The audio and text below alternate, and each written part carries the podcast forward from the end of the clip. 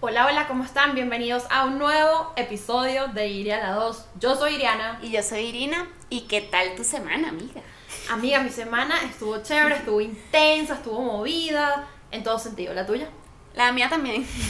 La semana ha estado full movida, pero súper feliz de estar grabando hoy otro viernes aquí en casa de Iriana. Queríamos aprovechar unos minuticos antes de empezar el episodio porque queríamos agradecerles eh, por todo el feedback, los comentarios, la buena vibra que nos han mandado con el podcast, la gente cercana y los no tan cercanos, que en verdad estamos súper agradecidas. Sí, o sea, en verdad yo no les puedo explicar y no quiero sonar cursi ni nada de eso, pero para mí significa demasiado que alguien se tome 45 minutos de su tiempo Sí. para escucharme porque siento que el tiempo es el bien más preciado y yo aprecio muchísimo eso y gracias y gracias por el feedback, como ya dijo Iri, gracias por decirnos como miren, por lo menos sé que pues hemos tenido como estamos ajustando el sonido. Sí, estamos ajustando muchas cosas, o sea. Exacto, sí, estamos empezando, estamos empezando. Pero bueno, este también les quería, a- a- o sea, quería aprovechar este momento para pues recordarles que nos ayuda muchísimo que nos califiquen en Spotify. Eh, muchísima gente me ha dicho como que mira, ¿cómo hago eso? Eh, Spotify te arroja como que una estrellita, tú le das clic a la estrellita y te sale un rango de 1 a 5. Obviamente Sí. nosotras no aceptamos menos de 5. Eso es obvio, ¿verdad? Mosca, pues. Mi, eh, Mosca, pues. Mosca agarra. Ay, me confundí, puse uno. ¿Cómo que te pues, confundiste? porque nosotros aquí podemos saber quién puso. Eh, total, yo- aquí yo sé quién, quién me ve, quién no me ve, quién me califica, quién no me califica. quién Aquí me sabemos. sigue, quién no me sigue. Pero bueno, Pero no. bueno, nada, o sea, de verdad, en conclusión, muchísimas gracias por el apoyo y espero que los capítulos les sigan gustando, que nos den también sus opiniones de temas, o sea, qué cosas les gustan, qué cosas quieren escuchar, porque para nosotras es súper importante también complacerlos a ustedes. Total, sí. Interacción a la mil, por favor. Entonces, nada, el tema de hoy es bastante interesante. Sé que muchos de los que nos van a ver se van a sentir identificados porque es un tema que, bueno, aqueja mucho últimamente o hace unos años a la población de nuestro país, que es el tema de emigrar. Entonces, no sé si nuestra amiga Iriana quiere empezar, no sé, con alguna preguntita, Una experiencia o algo del tema, sí, una vez aquí. Eh, bueno, obviamente aquí no vamos a caer en ningún tipo de discusión política porque qué ratón, Ah, sí, disclosure. qué mamera, no, no existe. Pero bueno, yo voy a adentrarme en que de repente. No, o sabes qué se me estaba ocurriendo. ¿Qué? Tres palabras que te vengan a la mente cuando te digo emigrar. Eh, ¿Cambio? Me raspaste, ya va, espérate. Cambio. Es que yo me siento también en Colombia que no, no connoto, pero bueno, voy a decir cambio, nostalgia, bienestar, para mí. Súper. Para mí también nostalgia, eh, comienzo y felicidad, porque también siento que sí, mudándome descubrí que se podía ser feliz. Suena cursi, pero en verdad, o sea, a veces cuando hacemos un cambio y tenemos miedo, un cambio tan drástico como lo que es emigrar, Sí, lo que que es heavy, tema emigrar, muy denso. creo que pensamos como que, uy, Salud. voy a ser feliz, eh, me va a ir bien, o sea, tenemos muchas dudas al principio y obviamente hay miedos de no llegar a conseguir ese objetivo que estás buscando en ese país, que también ha pasado. Entonces esas serían mis tres palabras. Yo tengo unas preguntitas acá que quiero que las vayamos desarrollando. Pero ya va, Irina agarró y me agarró de- desprevenida con estas tres palabras. Me quedé así ponchada.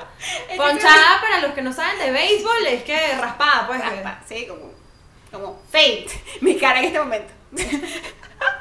Por ahí se vienen unos. Unos memes con nuestras caras, pero bueno. Pero bueno, Para empezar, para empezar a adent- adentrarnos en el tema de emigrar, yo tengo unas preguntas acá que es como, ¿cómo fue todo nuestro proceso de salir de Venezuela? ¿Cómo fue tomar la decisión de emigrar para Iriana y para mí? Y a partir de ahí, de ahí vamos desarrollando como nuestras historias para que ustedes nos conozcan un poquito en ese, en ese aspecto que muchas personas no saben. ¿Cómo fue nuestra historia de llegar, de llegar a este país? Entonces, nada, primero, ¿cómo fue la decisión para Iriana de emigrar? Ok, bueno. em, yo siento que en, el- en ese momento fue una decisión que se me dio bastante fácil. em, y no en mal sentido ni nada, sino que tuve una oportunidad laboral que me permitió pues llegar a, a esta oportunidad y a esta decisión. Em, yo tenía un novio. Cuando me iba a venir para acá, yo tenía un novio. este, Yo creo que tú nos diste un adelanto en el capítulo de relaciones sobre ese tema, ¿no? No, de relaciones no, de responsabilidad No, afectiva, creo. Porque de relaciones no. Sí. Es que nosotros ya grabamos uno de responsabilidad afectiva y no ha salido. Pero bueno, cualquier cosa, pues es cuento repetido. Pero bueno, yo tenía un novio y él se iba a venir para acá. Bueno, el plan era como venirnos juntos. Em, pero no se vino. No lo vemos aquí.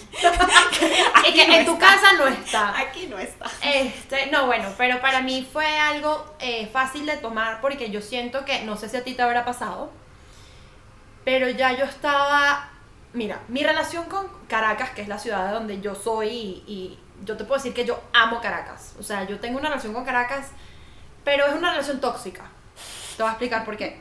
Porque es una relación love and hate. O sea, yo, me a- acuerdo, yo me acuerdo aquí, discúlpame que te interrumpa, No, no, no, que una vez yo te pregunté que a mí, ¿cómo es esa relación tuya con Caracas? Y tú me dijiste, coño, eso es como tener una novia drogadicta. Es literal, es que a eso voy, es una relación tóxica. Porque Caracas es como literal. Esto yo lo vi, no me acuerdo quién fue, que creo que se lo vi, creo que fue Alex Goncalves. ¿Sabes quién es? Sí, El de sí, sí, Nos reiremos de esto, es otro podcast este, venezolano. Y él una vez lo dijo, creo que un stand-up de él lo vi, algo así. Y fue como, wow, él logró poner en palabras lo que yo siento. Y fue así, porque en ese momento, sobre todo, era una relación tóxica entre Caracas y yo, era love and hate, porque te paras, ves el Ávila, qué bello, el clima, que es de primavera, rico, amo, me encanta. De repente tú agarras y te metes en Twitter, porque vamos a estar claros, noticias no, o sea, no es que en el periódico eso no existe allá, Sí. y de repente es 50 muertos, tal, y tú dices, ya va, eh, ¿qué es esto? Tal, me explico. Entonces, sí. fue como... Y cuando yo tomo la decisión de irme, yo sí estaba desesperada. Yo sí me iba a volver loca. Yo, yo estaba harta de que en el carro me diera taquicardia mientras me iban a dejar a mi casa. Me, estaba harta de que en las noches yo, o sea, Dios mío, llegué a mi casa viva. Sí. Y, yo, y capaz aquí digan como que, ay, qué exagerada o No. tal. Y no va por ahí. Aquí yo también más adelante les voy a compartir una experiencia que creo que también me llevó a tomar esta decisión, o no sé si decirlo ahorita más adelante. Más adelante, más adelante nos adentramos en los cuentecitos. Ok. Pero entonces, nada, eh, para resumirlo, tenía una oportunidad laboral en una empresa donde yo allá también trabajaba en Venezuela, me dieron la oportunidad de venirme para acá. Y bueno, me vine y súper valiente. Y esto me lo reconozco y me abrazo.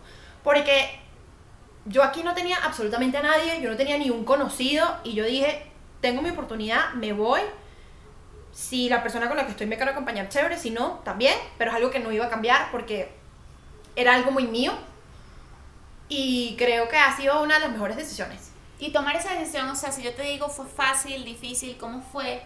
O sea, cuando te dieron la oportunidad, ¿qué tanto te lo pensaste? O sea, Fácil. sí. Yo estaba, como te digo, fue algo fácil para mí porque ya yo sabía que el contexto venezolano no iba a mejorar y que yo no quería seguir formando parte de él en ese momento.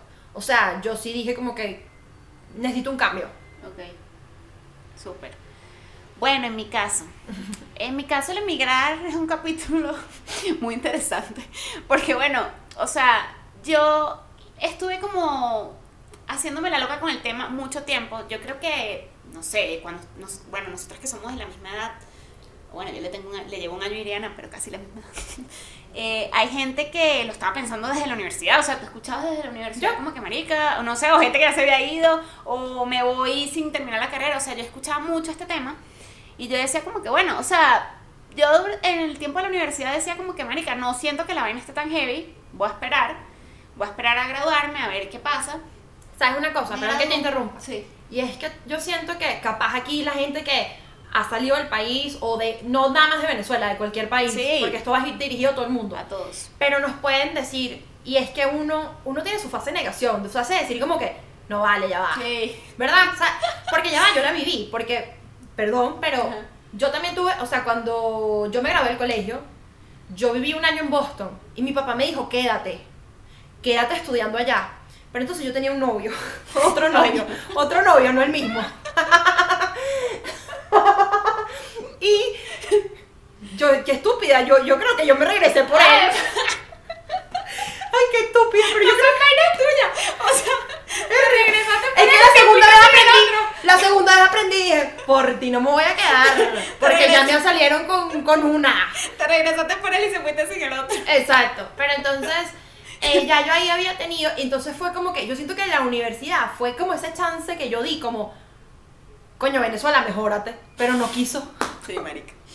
Yo también, o sea, yo en la universidad decía como que no, no, no creo que pase nada, esto seguro mejora. Fui a todas las marchas a viaje por haber, aunque no vamos a hablar de este contexto político. Pero bueno, el hecho es que me graduó y entro a trabajar en una empresa, en la empresa donde hice mis pasantías, y Marico, ahí empecé con este tema de la frustración. O sea, yo siempre tuve en mi cabeza y tuve claro que cuando yo me graduara, yo quería ser 100% independiente de mi familia, económicamente y todo, o sea, independiente. Y al ver que no lo conseguía, o sea, yo soy una persona, y siempre se lo digo a la gente que conozco, yo soy una persona súper impaciente, o sea, yo soy full acelerada con las cosas que quiero.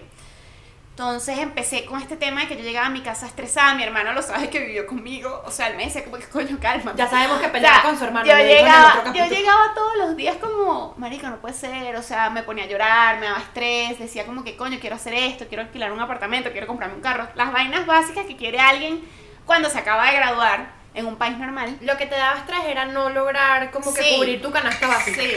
Ya vas que está. Aquí, aquí está el gato. Pues. y bueno. Entonces nada, cuando vi que no podía con eso, me empezó a dar una frustración pero muy heavy hasta el punto que dije como que ya. O sea, yo creo, yo me acuerdo que tomé esa decisión con la constituyente, cuando fue el tema de cambiar la constitución, cuando gané el sí.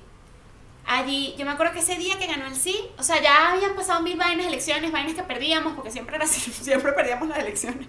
Eh, pero cuando pasó eso de cambiar la constitución, yo dije, no, ya, este es el tema para que esta gente se quede perennemente aquí. Entonces dije, tengo que irme. Y pensé en Colombia porque tenía un amigo viviendo acá, uno de mis mejores amigos de la universidad, y dije, bueno, Colombia cerca, Venezuela, cualquier vaina que pase con mi familia, etcétera, puedo venir rápido. Mi amigo está allá, entonces no llego tan sola. Y nada, y así fue mi decisión. Que la decisión conllevó a muchas otras cosas que ya les iré contando para ir desarrollando. ¿Fue fácil? Fue cero fácil, fue cero fácil y es más, creo que ese proceso de superar, o sea, yo todavía ahorita tengo momentos de nostalgia donde digo, what if? O sea, ¿qué hubiese pasado si yo no me hubiese venido? Eh, en muchas cosas de mi familia, etcétera. Pero a veces digo también, o sea, tengo esos momentos, pero de repente entro otra vez en sí y digo como que fue la mejor decisión que pude haber tomado en muchos aspectos también para ayudar más, para crecer más profesionalmente, personalmente y nada, y conseguir los objetivos que, siempre me he trazado y he querido y, y eso es algo que no cambiaría. Aunque obviamente duele. O sea, Claro, o sea, es que yo siento que, o sea, una cosa es que la decisión haya sido fácil y otra cosa es que, o sea, yo siento que la nostalgia nunca la he perdido. Sí. O sea, eso es algo que, bueno, no sé, o sea, la gente que nos ve podrá opinar, etcétera, pero yo, Iriana, nunca he perdido eso porque obviamente hay cosas que siempre extraño y voy a extrañar. Sí. Y allí viene la otra pregunta que, porque obviamente cuando uno piensa en emigrar, se viene esta parte como nostálgica de, del tema y es ¿qué sentiste que dejaste atrás cuando te, te viniste? O sea, ¿qué sientes ahorita que piensas siempre que te viene a la mente como que fue cosas que dejaste atrás que, que te duelen, pues? Bueno, antes de contestar esta pregunta, Bigotes otra vez está abriendo. No es que las puertas de mi casa se mueven, es que el gato jode. Estamos reuniendo gente para el, estudio. Pero... Para el estudio, tú sabes, sin, sin. Pero mientras tanto. Pero mientras tanto está, tenemos mi casa. Sí. Eh, que siento que dejé atrás bueno, yo siento que dejé atrás como una parte de mí, una parte de mi vida. Sin embargo, siento que eso nunca... Eh, siento que me entusiasmaba mucho más el futuro. Entonces siento que, obviamente sí, me dolió y, y sí fue como, Dios mío, pero ¿será que voy a hacer amigos allá o cómo va a ser y tal? Pero yo siento que yo estaba como que tan decidida a irme que todo lo vi positivo.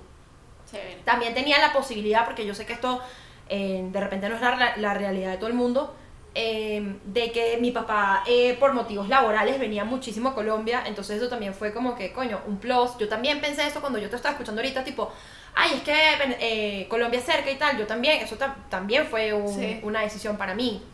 Em, entonces, siento que sí, dejé atrás como una parte de mí, una parte de mi vida.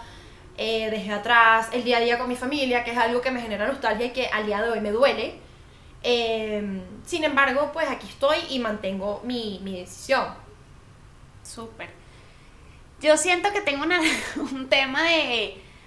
o sea, con esta pregunta es difícil como explicar porque siento que dejé atrás algo que todavía me hace ruido, que es el tema de mi familia, o sea, eso creo que es lo que más me dolió a mí cuando yo dejé el país. Más allá de, o sea, siento que tuve etapas cuando me vine porque al principio yo estaba muy decidida y yo me acuerdo que yo le dije a mi mamá, me voy, mi mamá me apoyó muchísimo en el tema, eh, yo me vine, me sentía como bien, o sea, a pesar de que mi camino acá tuvo sus altibajos, el de todos. Sí, yo siento que siempre estuve como positiva en, ¿sabes? en lo que quería lograr y enfocada. Pero ya ahorita, por ejemplo, que cuando me, me pasó que iba logrando las cosas o los objetivos que tenía, más me pegaba eso que había dejado atrás. O sea, porque era como, lo logré, pero no me siento todavía plena, ¿sabes? Y sientes que tenía que ver porque no estaba tu familia acá. Sí. Okay. O sea, era como que ya lo alcancé, pero eh, sigue existiendo el tema allá, sigue existiendo un vacío eh, siguen existiendo las dificultades allá y a mí me pasa que yo soy ese tipo de persona que quiere que todo el mundo de su alrededor esté feliz, entonces era como, ¿sabes? No sé, me empezó a pegar vainas, marica, o sea, literal me empezaron a pegar vainas como, no sé, yo me comí un helado y pensaba, ay, mi familia, ¿será que está pasando un momento chévere? Cosas así. Claro, y sabes, eso, eso es como esa depresión dominguera. Sí. Este, porque es así, o sea, aquí también, como les digo, como que yo muy decidida y muy todo, pero me acuerdo perfecto. Eh, mi papá vino conmigo y nos vinimos. Cuatro maletas, señores.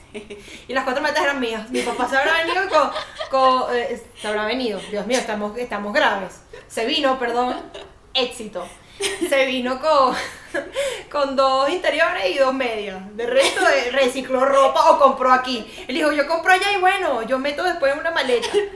Eh, y bueno, y eso ya es un plus, porque que mucha gente no, no tiene esa opción. Entonces, eso también como que yo siento que fue muy smooth, muy como... Sí, o sea, tuviste como un cambio, pero no fue tan drástico como... Sí, a mí sí me pasó que yo me vine sola y en el aeropuerto mi mamá se puso a llorar, yo la veía llorando, entonces yo venía en el avión como con el corazón roto. Eh, cuando llegué aquí, bueno, yo llegué a una habitación que la conseguí en el último momento porque me, Ay, cambiaron, cuento. me cambiaron los planes y era que yo me iba, yo iba a llegar a donde un amigo, a donde mi amigo el que les mencioné. Iba a llegar donde él, eh, como, marico, poquito tiempo antes de venirme, él me dice que no, ya, ya no estaba disponible la habitación donde él vivía. Me tocó buscar por Facebook.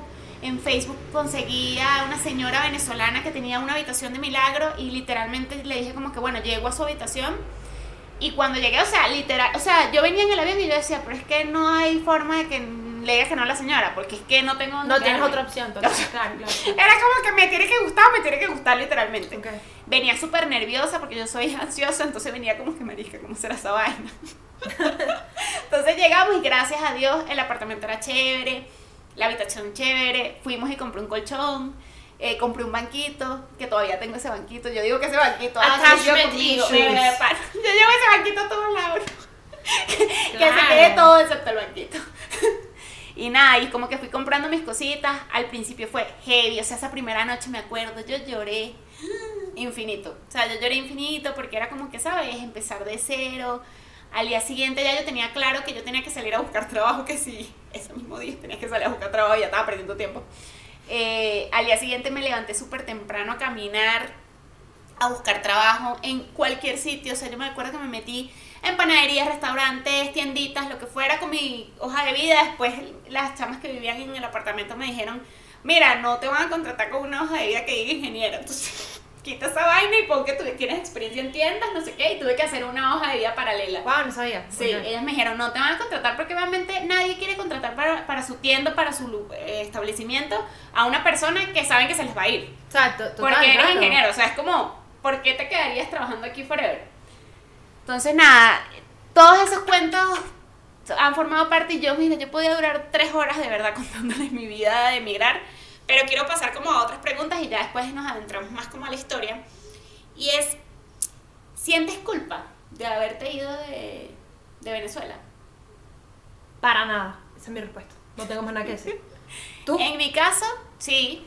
Sí, no. O sea, es algo que estoy trabajando. Creo que la culpa también va atada, no tanto, no solo la culpa está, se presenta en este tema de emigrar, sino que para mí la culpa va atada también como es uno en el sentido de que yo soy una persona que me doy muy duro con lo que yo les decía, o sea, decisiones de, ay, ¿por qué no puedo darle a estas personas lo que yo tengo? ¿Por qué, sabes? No pueden tener como el, el mismo estilo de, estilo de vida que yo tengo. Entonces eso me ha generado también cierta culpa.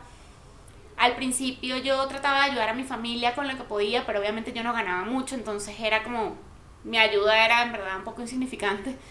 Y a medida que he podido como ayudarlos más, obviamente sí me, me he sentido mejor, pero siempre está esa culpa de porque no puedo hacer más. ¿Qué? Es que porque no puedes hacer más y ya hace full. O sea, es que no hay un... Bueno, no sé, aquí, me, ¿sabes qué me gusta esto? ¿Qué? Que siento que es la primera vez que estamos como quedando punto de vista burda de diferente. Y eso me está gustando porque aquí podemos... No, mentira. que aquí te podemos meter coña. Los que nos están escuchando en Spotify, yo le hice así como unos puñitos ahí. Yo quiero hacer una breve pausa para decirle a Hatsu que si quiere patrocinarme si Hatsu quiere patrocinar este podcast, por favor. Si no sé qué vino me estoy tomando, me quiere patrocinar. Yo soy una fiel consumidora de Ron Santa Teresa. Bigotes, ¿qué te pasa que brincas así? Ok, yo soy una fiel consumidora de Ron Santa Teresa. Si Ron Santa Teresa los quiere patrocinar, Irina. Patrocinen, por favor. Hatsu, mira, yo soy buena consumidora. Yo también. A mí Irina me trajo un Hatsu. Lo que pasa es que ahorita les echamos, les montamos una story Aquí cada quien con su vicio. Yo a Irina vino, entonces yo agarré y le fui a comprar unas galletas que son divinas. Esas galletas si también nos quieren patrocinar, galletas brown, si nos quiere patrocinar, patrocínenos también. Y se las traje porque ella ama el dulce, yo me puedo controlar, yo soy más de vino, ese es mi dulce. Pero bueno, este, esto me gusta porque estamos creo que pensando full diferente, pero epa, porque son historias y son historias diferentes. Son historias diferentes y somos personas diferentes. Y aquí siento que me encanta esto porque siento que es la primera vez que, bueno, no la primera vez, pero porque como si lleváramos 100 capítulos, pero siento que se está viendo como más marcado. Y ahorita tú estás hablando y honestamente, no por entrar en nada, pero sí digo como que uno hace lo que puede, pero no, no es que, ¿sabes?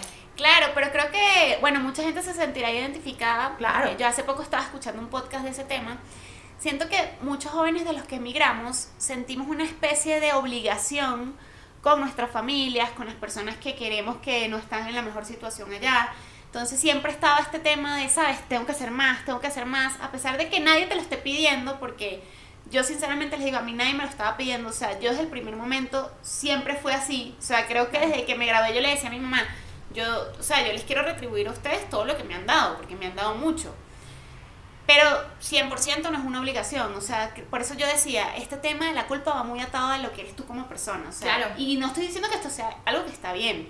Yo estoy trabajando precisamente en eso porque la culpa es lo peor, o sea, es un enemigo que tenemos todos en distintos grados. Hay personas que se culpan por otras cosas totalmente distintas, pero es algo que estoy trabajando y que poco a poco he hecho las paces con eso porque yo sé que nadie me estaba pidiendo a mí nada y que yo no tenía que dar más de lo que doy pero yo misma siempre me he puesto como esa... Eres muy autoexigente. Sí, yo siempre me he puesto sobre mí una carga que no me toca, pero siempre me la he puesto. Y eso es algo que al sol de hoy todavía me genera culpa. Que obviamente en menor grado, que ya hoy la llevo mucho mejor, sí, pero sí la sentí. O sea, no puedo decir no, no, porque sí, sí la sentí. Es válido y está bien. Y así como, porque mira, para historias colores, o sea, y así como Irina ahorita nos está diciendo, a mí nunca nadie me exigió nada, yo conozco eh, cuentos y conozco cuentos familiares. Sí. Donde sé que exigieron, donde sé que de repente dijeron, ha pasado tanto tiempo y tú no me has mandado tanto. Que tú dices, pero que ya va. Sí, es que de esto hay muchísimas historias. Por eso, por eso, por eso, entiendo, pero por eso también digo como que capaz tengo historias muy cer o sea, bueno, muy cercanas, puede decirse, que me han dado rabia porque he sentido como que, pero porque esta persona tiene que ir a demandarle algo cuando el hijo se fue o la hija se fue a una incertidumbre. Es que aquí voy a decir algo que capaz va a ser un poco popular, okay. pero siento que el tema emigrar de Venezuela y de la gente que se quedó, no sé, hay un chip ahí de esta persona salió, entonces está mucho mejor que yo, entonces tiene cierta obligación conmigo, porque esto de verdad yo lo he escuchado tantas veces, hasta con gente famosa, venezolana. Eh, hay un youtuber que es muy famoso venezolano que mismo contó que, o sea, él había contratado, un, o sea, había buscado un terapeuta porque de verdad ya la exigencia que tenía su familia con él era muy heavy, que él ya no la podía manejar, entonces él necesitó ayuda.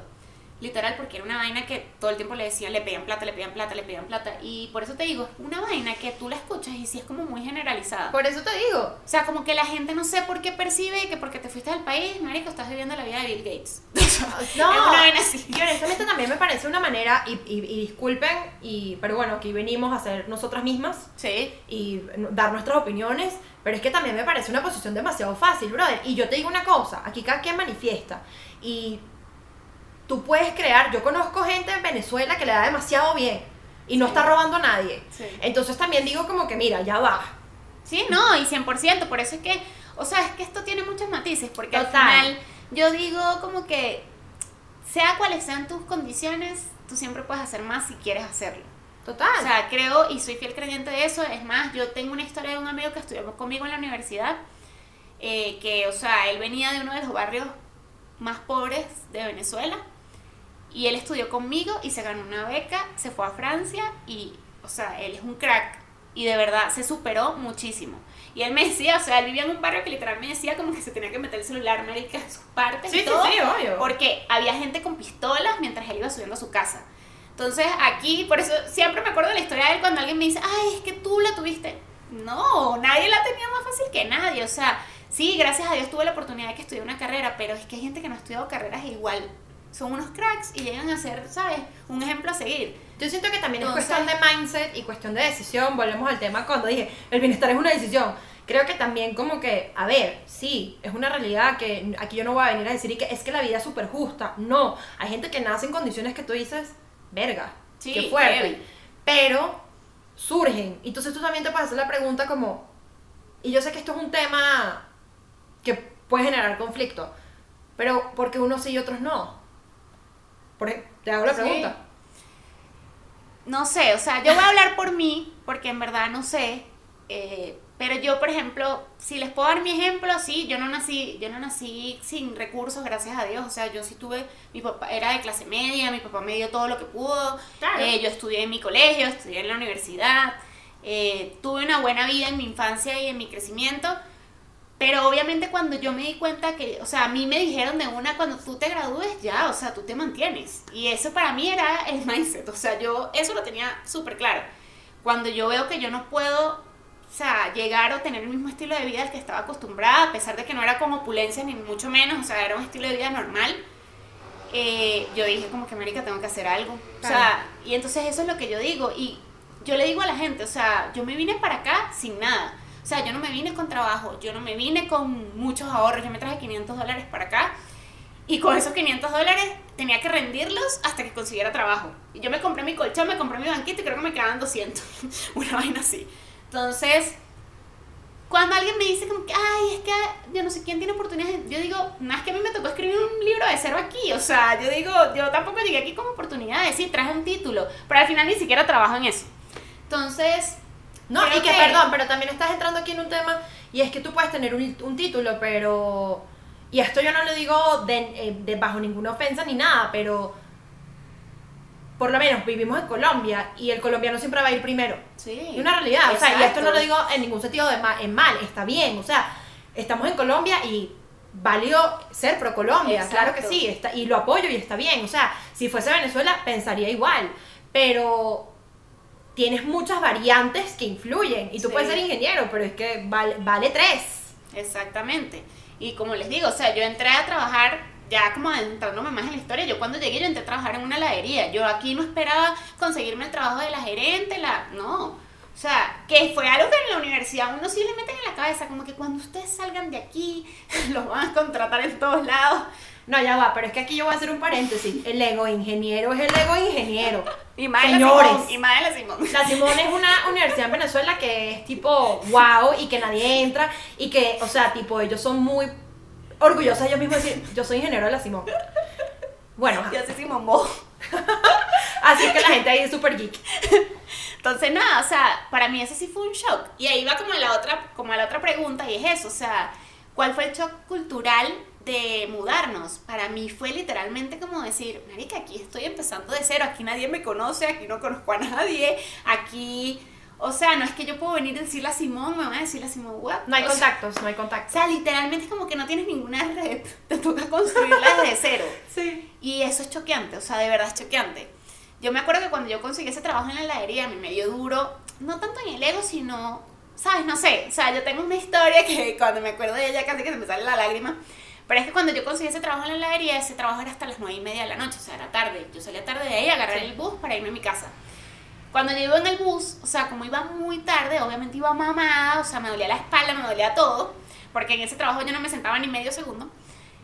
Yo iba en el bus, marico, como, qué bola, o sea, estudié cinco años y estoy literalmente, no de pana, yo me decía como que estudié cinco años, una carrera, y literalmente voy aquí, o sea, marico, trabajando en el día a día porque me paguen el día, porque literalmente me pagaban el día porque no tenía papeles.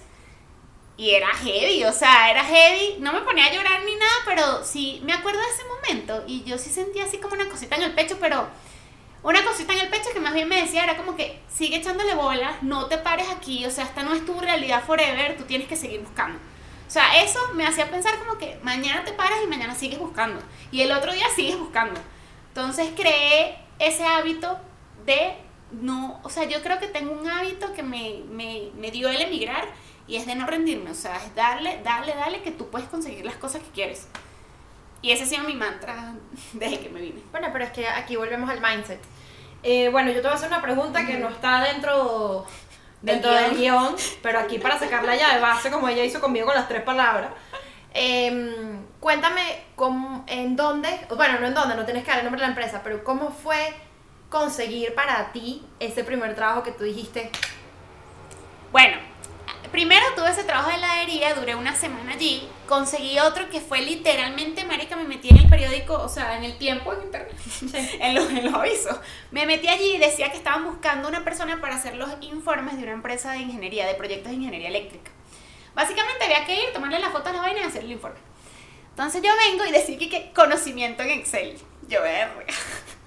Yo llamo y me dice como que no te voy a hacer, eh, me atiende el, el dueño de la empresa, porque era una empresa súper chiquita, y él me dice como que yo te voy a hacer una prueba de Excel y si pasas la prueba de Excel estás contratada. Y yo, que me van a poner a hacer. Yo decía tablaína. pero ya va, pero vaina, en macros. Excel para ti es algo... No, pero yo decía macros, vaina. Yo me fui al Excel súper avanzados. Esto era tipo- Yo decía, marica, cuando llego el carajo, bueno, hazme una sumatoria y yo. y que no joda. Me acuerdo que le hice la prueba y el carajo y que qué rápida. Y yo, coño. Es que amigo, te soy ingeniera. Y me acuerdo que me dijo contratadísima. Claro, el bicho diría, no, joda, me saqué aquí La lotería. la lotería con esta, pagando el sueldo mínimo literal. Entonces, nada, de verdad yo le agradezco a ese señor el trabajo, porque él fue el que me ayudó, el primero que me ayudó con el tema de la visa de trabajo. O sea, él me dijo y todo, yo empecé allí sin papeles y él me dijo como que, mire, ¿y tú qué papeles necesitas? No sé qué. Yo le dije como que, coño, yo, yo siempre he sido muy penosa, o sea, yo con los, al principio como que me da pena exigir, ya eso lo he ido perdiendo, ya exijo más. Pero yo, yo como que, bueno, necesito una visa, pero si usted no puede, no importa. o sea, Necesito una visa que me suba, que me subas el sueldo, que me pa- y que si usted no puede, no importa. yo. Y él, que no, dime, ¿qué necesitas? ¿Qué te tengo que dar? Y yo, bueno, necesito el contrato, tal. Le dije como todos los requisitos y yo me pagué mi visa. Que esa es otra cosa que también mucha gente la ha escuchado. Y es como que, ay, no, yo no tengo papeles porque eso es muy caro. Ay, no, miren, yo ganaba sueldo mínimo y la visa costaba más que el sueldo mínimo. ¿Y qué hice yo? Reuní tres meses y me pagué mi visa. Entonces no hay excusas de pana, porque la gente, verga, para poner excusas es buenísima. Entonces, uno siempre, si quiere, puede hacer sus vainas. Y más aquí, más aquí en Colombia, que le han dado demasiadas oportunidades al venezolano de papeles, cosas. O sea, de verdad, yo. Yo sí siento que como venezolanos, bueno, o sea, siento que claramente se invirtieron papeles, porque también siento que muchos colombianos fueron a. Venezuela y claramente no voy a caer en ese tema, pero ajá, pero voy a hablar por mí. Y yo sí siento que nosotros tenemos mucho que agradecerle a Colombia Sí. en todo sentido y estaré eternamente agradecida. Colombia ha sido un país que a mí me ha dado demasiado. Sí. No, y yo, por ejemplo, o sea, yo en ese momento creo que había estaba el PEP y yo tuve PEP por esos tres meses que estuve reuniendo, me saqué el PEP. Cuando tuve la plática, yo le dije como que, mire, necesito esto, esto y esto. Me dio todos los documentos y yo hice mi proceso. Me dan mi primera visa y ya cuando yo recibo la visa, yo digo, nada, marica, este es el momento de buscar trabajo. O sea, yo ahí ya fue como que tengo la visa, que es, el, es lo que te da el salto. Porque a pesar de que aquí han sacado muchos documentos, etcétera, obviamente las empresas, coño, las empresas más grandes son más de visa de trabajo, no sé qué. Entonces, eso te da como un plus de que puedas entrar más. Claro. Y allí da la casualidad que una amiga se estaba mudando a Colombia, ella vivía en Panamá, una amiga del colegio, que ya no es mi amiga, ese cuento lo echaré después. Wow, esto no lo sabía. Sí, ella se estaba mudando aquí a Colombia y ella me dice como que mira, tenemos un proyecto eh, de unos eventos de movilidad sostenible, estamos buscando una vendedora, no sé qué. Y yo no era que tenía mucha experiencia vendiendo, pero yo había vendido en Venezuela en la comercializadora de resinas de allá, en Coramer, porque yo eh, soy ingeniera de materiales, entonces yo vendía las resinas, daba asesoría técnica y vendía. X. Sabía vender por eso. Entonces ella me dice, necesitamos gente que venda los eventos y te vamos a pagar por comisión. Y yo, ah, no, buenísimo. Yo empiezo a trabajar con ella y allí eh, hice una base de datos full grande de empresas de movilidad, o sea, de carros, de transporte, etcétera. Y allí es donde consigo mi águila. Que mi águila es mi primer trabajo ya oficial aquí, donde estaba establecida, donde tenía todas mis prestaciones, donde tenía mi contrato de término indefinido, o sea, todo. Algo cómodo. Sí. Okay. Allí es donde me dieron la oportunidad, precisamente porque yo los llamé a ellos para venderles un evento y en esa como que me dicen, ay, ¿no quieres venir a hacer una entrevista? Que estamos buscando a alguien para ventas. Y yo, ah, bueno, buenísimo. Fui a la entrevista y quedé. Y ese fue como mi primer trabajo que estaba súper feliz. O sea, cuando me contrataron, yo me acuerdo que yo estaba, no, me, yo estaba que no, por fin. O sea, demasiado feliz porque coño ¿sabes? Había un pasado salto, un cambio, sí, obvio. y no tenía papeles y eso en verdad a mí siempre, yo no sé por qué ese tema, o sea, para mí sí es un tema como súper importante estar 100% legal en el país, tener todos mis papeles en regla. Obvio. Eso es un tema también que te da crecimiento en el país. Eh, tener tu cuenta bancaria. No, pero, o sea, es que sin ir te da todo eso, o sea, es algo mental, o sea, es que tú dices, "Ah, sientes paz. O sea, yo por lo menos acá, yo me acuerdo cuando yo, y eso que yo me vine con oferta laboral, pero cuando yo llego para acá es que empiezas el proceso, empezaron el proceso de la visa y tal, no sé qué. Y yo me acuerdo que a mí mi visa eh, tuvo... Tú sabes que te- a veces te la pueden devolver, como que mira, hubo una observación aquí. Ajá, sí. Yo me acuerdo que yo ese día estaba trepándome por las paredes. Ha dije, sido "No". requerida. Eh, Ha sido requer- eh, sí, le hicieron un requerimiento a la visa, exacto. Yo me pegaba por las paredes, yo que sí que Dios mío y tal. Y luego he visto como que todas las facilidades que tenemos acá los venezolanos y digo como que, ay, yo estresándome por eso. Pero va- es más allá, es algo mental. Obviamente, a ver, no quito lo que ella está diciendo de tener tu cuenta, de estar bien, de tener tu seguridad social, todo. O sea, obviamente eso es un es lo básico y, y es lo que uno espera, Sí. pero más allá es algo como que tú dices, ay, tengo paz. Sí, o sea, es como... Estoy en casa, estoy en esta casa que estoy construyendo. Sí, y es como que América, o sea, no sé, también yo soy muy de que me van a parar en la calle y no tengo papel, o sea, no sé, yo soy muy como respetuosa con eso. Y aparte que yo salí con el mindset de Venezuela de uno va a un lugar a cumplir también las reglas, o sea, tú no vas a venir allá y, ay, voy a hacer que me da la gana, entonces no voy a sacar papeles y no. Claro, o sea, claro, siempre claro, he sido de pensar eso así y para mí eso me da mucha comodidad. Entonces, Mira, y cuéntame una cosa. Este, háblame un poquito más como de este lado social, de lo que fue migrar para Irina, de relaciones sociales, interpersonales, eh, choques, choques culturales, porque señores, aunque ustedes, aunque venezolanos que me están viendo y de repente, o colombianos que me están viendo, eh, bueno, pero de repente los colombianos lo pueden saber más. Eh, pero la diferencia cultural es bárbara, a pesar de ser países vecinos. Eso a mí Sí. fue algo que me impactó muchísimo. No, no en mal sentido, simple y llanamente diferente. Quiero que Sí. me cuentes un poquito de eso. Bueno, eso depende mucho también como de las ciudades, porque obviamente También. ya después yendo a otras ciudades y conociendo personas de lugares diferentes, ya noto que sí hay personas que se asemejan mucho más a nuestra forma de ser del venezolano. Pero tengo una historia cómica. Cuando yo, llegué, cuando yo me venía para acá, Yo también. yo obviamente le escribí como a la gente que conocía de allá, que tuviese conocidos acá. O sea, Ajá. les dije como que, mira, conoce a alguien que tenga trabajo allá, no sé qué. Y yo le escribí a mi tutora de tesis. Hola, profe. ella fue mi tutora de tesis y ella siempre hace los sabáticos en Colombia, en la Universidad de los Andes. Entonces ella me, me contaba como que no, yo me voy a los Andes este año, no sé qué, que voy a hacer unos proyectos de investigación allá. Y yo le digo, profe, ¿usted no conoce, no sé, a algún profesor de los Andes o alguien que me, sabes, que me quiera contratar? O cómo yo podría estudiar en los Andes. O sea, porque yo también tenía en mente, puedo conseguir la especialización o el posgrado y así también trabajar y te pagan por eso. Y ella viene y me dice, bueno, te voy a poner en contacto con un profesor para un proyecto de Ecopetrol. Y ella me dice, vas a ir a los Andes, vas a buscar al profesor tal y nada, y le dices que vas de parte mía. Bueno, yo ese día me arreglé, ¿no? Tan, me fui para los Andes y pregunto por el profesor, me dicen, bueno, búscalo en tal piso. Yo voy hasta allá y cuando yo veo al profesor, yo vengo y lo abrazo. Y el profesor se queda y queda. y él me dice, ¿cómo se nota que eres venezolana? pero riéndose. ¿Tú quieres saber un cuento mío? Marica. No, pero termina ahí, termina ahí. A obviamente yo me puse roja y me dije que, que no, no te dependa. Y yo como que mierda. O sea, eso fue un choque porque aquí son muy serios, o sea, muy... Sí, son, son menos, sí, nosotros somos más salidos, es que nosotros Sí, somos demasiado salidos. salidos. O sea, tipo yo, yo... No, pero, o sea, ya la gente creo que como que sabe, porque yo, por ejemplo, llegué a la oficina, marica, abracé a todo el mundo y ya es como, bueno, está así. Sí, obvio, o sea, yo por lo menos, o sea, cuando yo llegué para acá, era una empresa en la que los dos vicepresidentes eran venezolanos. Entonces yo ni siquiera tenía que adaptar mi jerga o mi manera de hablar porque todo el mundo la entendía. O sea, yo decía que ladilla y todo el mundo sabía que era que ladilla. Y coño nada más, y me explico, o lo que fuese, tipo, todo está muy familiarizado Sí. porque los dos vicepresidentes que están ahí son venezolanos, entonces más bien era, ajá. Pero esto fue un cuento cómico que me pasó. Y es que cuando yo entro ahí, eh, nada, obviamente hay gente como que contemporánea contigo, tú empiezas a hacer tu grupito, yo también hice un grupito ahí de amigas súper chéveres y tal, no sé qué. Y en eso, un día, como que, eso es otra cosa, tú vas madurando otras cosas, yo no sabía cocinar nada, y vas ahí como que... Y bueno, yo en verdad nunca llevaba almuerzo y comía en cualquier corrientazo, corrientazo es como Ah, que sí, como estos menús ejecutivos. menú ejecutivo, exacto. Y en eso voy y le digo a un amigo que en verdad colombiano, este, que súper nice y fue súper abierto. Y en eso yo le digo como que, hola, subo porque él trabajaba arriba y le digo, hola, ¿qué más? Mira, ¿quieres ir a comer? Y él agarra y se me queda viendo raro y me dice, y eso también a veces pasa, porque a veces uno es como muy salido, muy como entrador, y a veces eso puede generar como señales locas. Y él lo que agarró y lo que me dijo fue como que, Iriana, yo, yo tengo novia. Y yo como, yo yo dije como que, yo me sentí, yo, yo dije, además que yo soy una persona, señores que me conocen, o sea, tipo... Pena.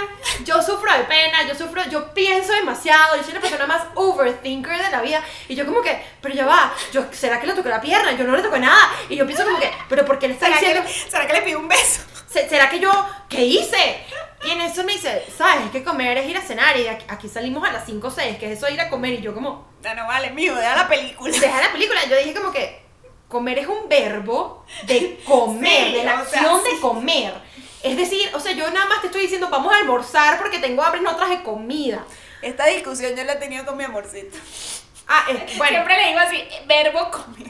pana, comer es un verbo y aquí comer es ir a cenar. Es como que, men, no. O sea, entonces es, es que ustedes hablan mal. No, son ustedes. Sí, o sea, no me jodas.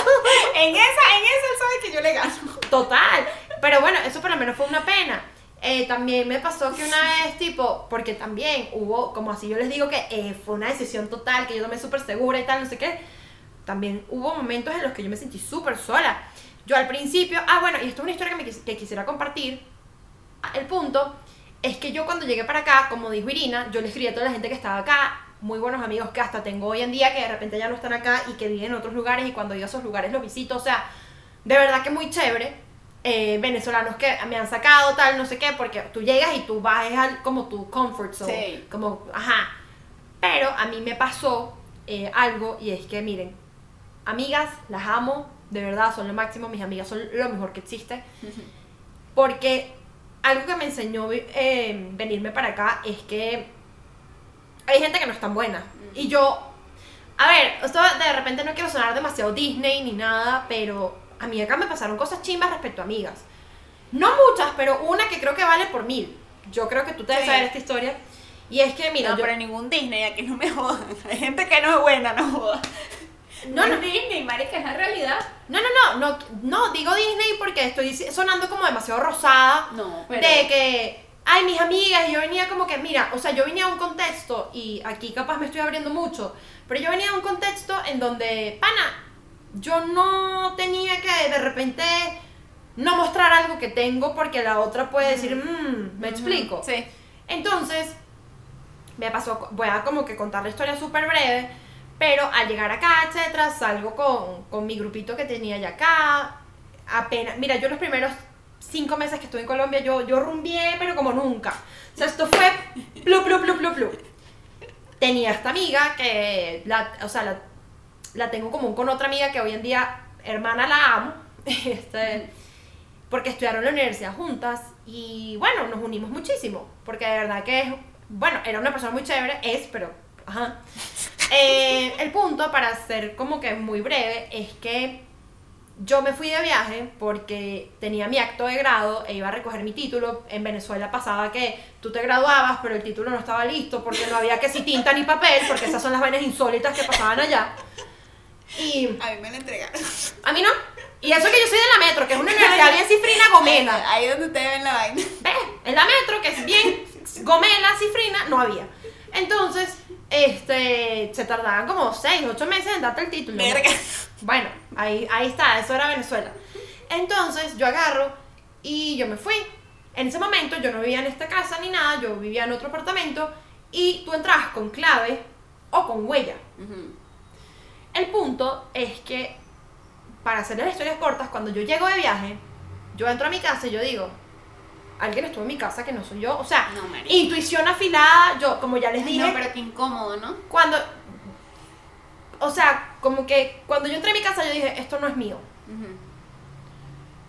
Y en eso agarré y de una le escribí y le dije, ¿tú te viniste a mi casa? Me dijo, no, ¿cómo te atreves y tal? Mi intuición me seguía así, tal, no sé qué. Bajé al vigilante y le dije, aquí vino alguien a estar en mi casa. Y me dice, claro, aquí tiene una autorización. La, la, la, la caraja, la persona, la chama, había hecho hasta una autorización firmada No, en donde se había autorizado a ella y una amiga No, a estar en mi casa. Ay, no. Y estuvo como dos semanas en mi casa mientras yo estuve de viaje. Y esa jeva me usó hasta las pantaletas. Ay, no. No. Sí, porque después me enteré. Gracias. No, marica. Ay, no, qué nivel. Qué nivel Maribel, ¿no? ¿Dejamos hasta aquí?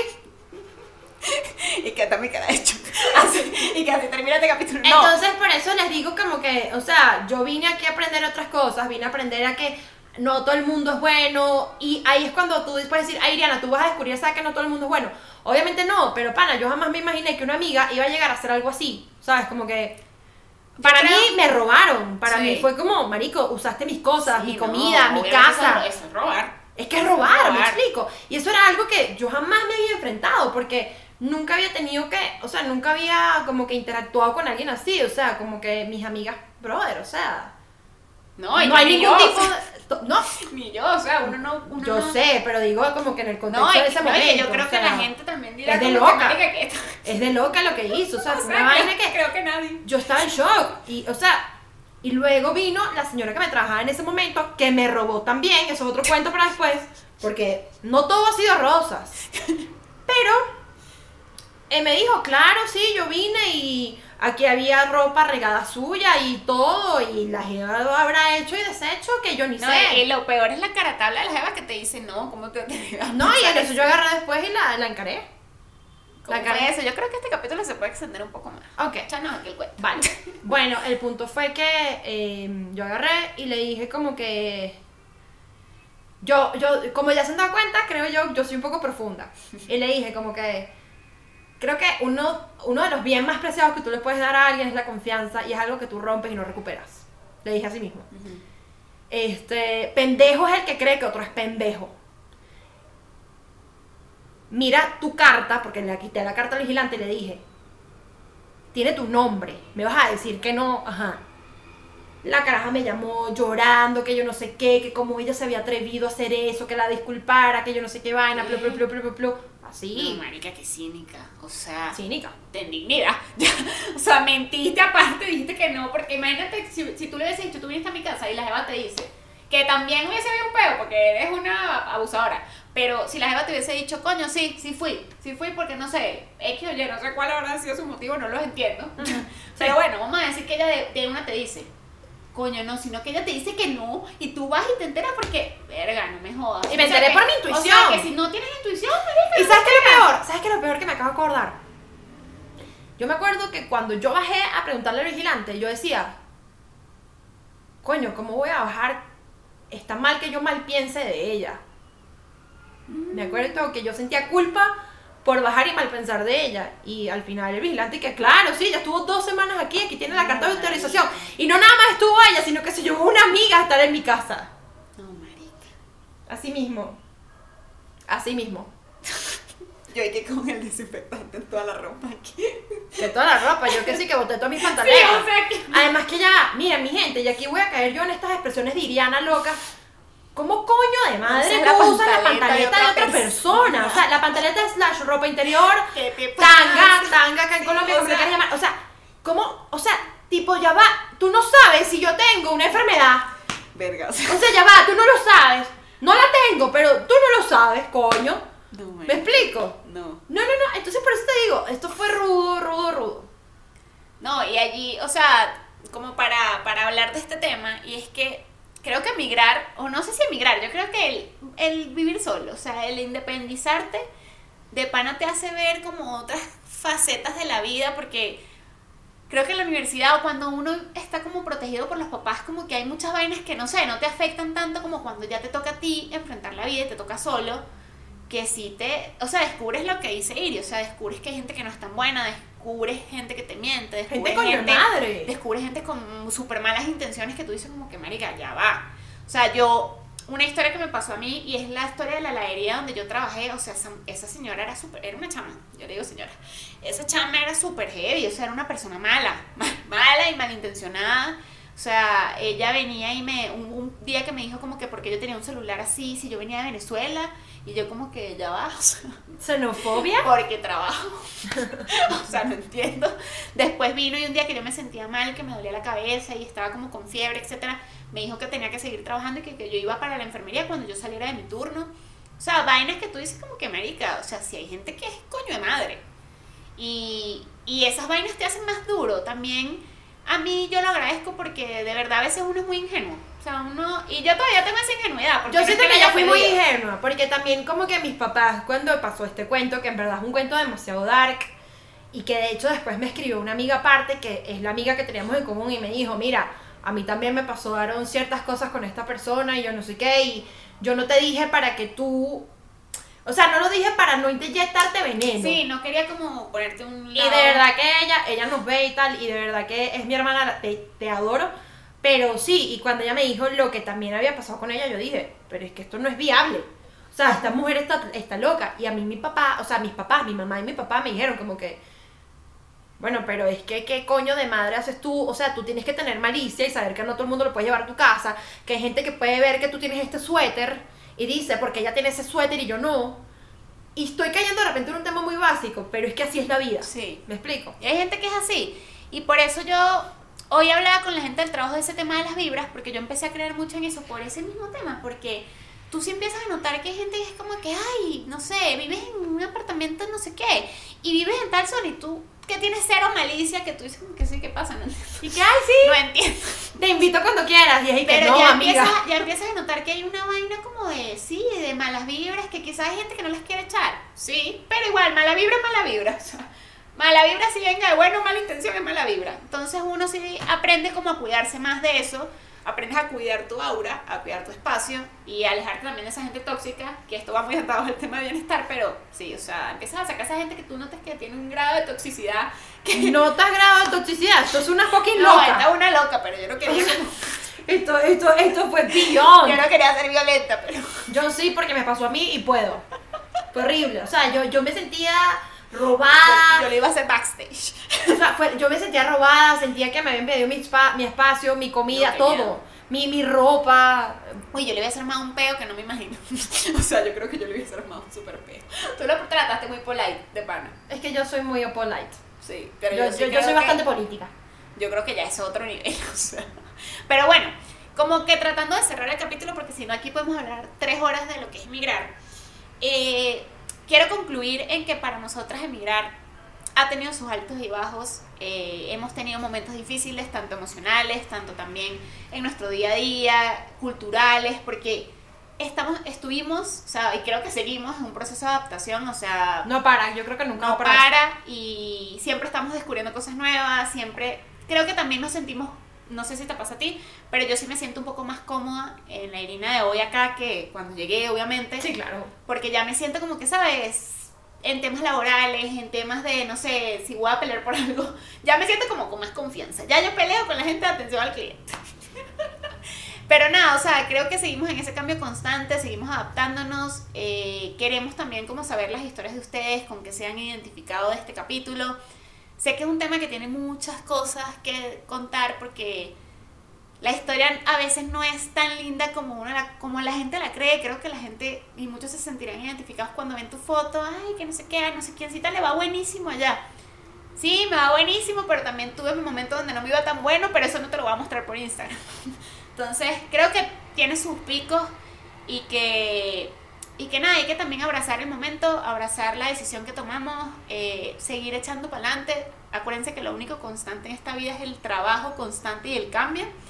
Y tenemos que seguir luchando por lo que queremos. Y esas personas que si acabas de emigrar y te sientes solo, te sientes pasando por una situación difícil, estuvimos ahí, lo pasamos y aquí estamos. No sé si Así tú quieres es. decir algo para cerrar a mí. Eh, no, yo lo que puedo decir es que crean en ustedes, que se proyecten, que no importa si te dicen no puedes o lo que sea, si tú crees que puedes, hazlo. Aquí de repente voy a agarrar a Irina otra vez fuera de base, pero si hay alguien que yo considero que es un ejemplo a seguir en ese sentido, Irina, la admiro muchísimo y no sufras de pena, de verdad que no, porque ella es un ejemplo de superación en todo sentido y la admiro muchísimo por eso. Yo sí siento que de repente yo tuve otro, eh, un contexto más fácil que no hace el proceso, que tengas Sí, un no. proceso fácil, porque en muchos sentidos, y yo creo que esta vaina se presta para parte 2, Sí. ha sido difícil eh, y fue difícil y sigue siendo, pero para mí Iri es un ejemplo de superación en todo sentido y la admiro muchísimo en ese aspecto. Amiga, me vas a hacer llorar. Menos mal que estamos terminando el capítulo. No, no te pongas a llorar. O llora, porque ¿por qué no? ¿Por qué, te, por qué tengo que decir que no llores? Llora y se vale, pero si hay alguien que yo digo, wow, y por eso, y lo uso como referente, y me lo guardé para el final, porque yo sé que mi amiga es sensible, es ella, y mira cómo llegó trabajando en una heladería, y hoy en día tiene una realidad totalmente diferente, crean en ustedes, y así me despido. Y creo que va a haber parte 2 porque esta semana les vamos a preguntar sus historias de emigrar. Se le está saliendo la lágrima. Los queremos.